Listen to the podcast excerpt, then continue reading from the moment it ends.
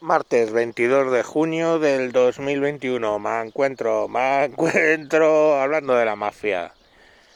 ¿Cómo funciona la mafia? La mafia funciona de la siguiente manera.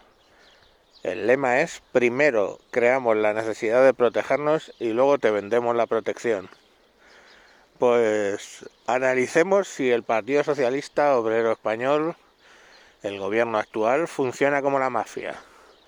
Caso número uno Primero, dejamos que se desmadre totalmente una pandemia hasta el punto de ser los que peor, eh, perdón, los que más muertes por 100.000 habitantes hemos llegado a tener.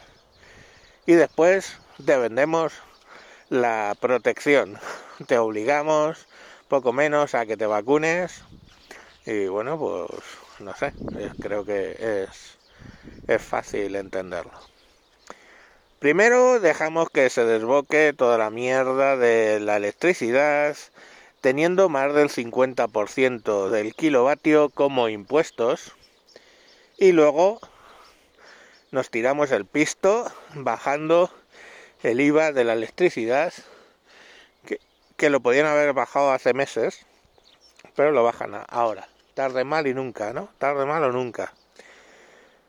Entonces parece ser que es un es un modus operandi de la mafia lo que están teniendo el gobierno. Yo no lo sé, yo es lo que yo veo. Pero bueno, no... Con, lo de la coronavirus lo han hecho en varias cosas. Las mascarillas es otro ejemplo. Donde no les salió de los cojones bajar el IVA de las mascarillas diciendo que no lo permitía la Unión Europea cuando en mayo, no, Sí, no recuerdo si fue en mayo o marzo, lo conté aquí en exclusiva, la Unión Europea les había mandado expresamente una carta diciendo que se podía bajar, que no pasaba nada. En fin, lo dicho, el mafioso este pues ahora va a dar indulto a otros mafiosos, a unos golpistas, y aquí todos tenemos que poner cara de ajá, ajá. Y los gilipollas, gilipollas de la derecha, se paran a mirar si el rey puede firmar o no firmar. El artículo 56 es bastante claro, lo tiene que firmar. Y ya está, no hay mucho más que puedes hacer ahí.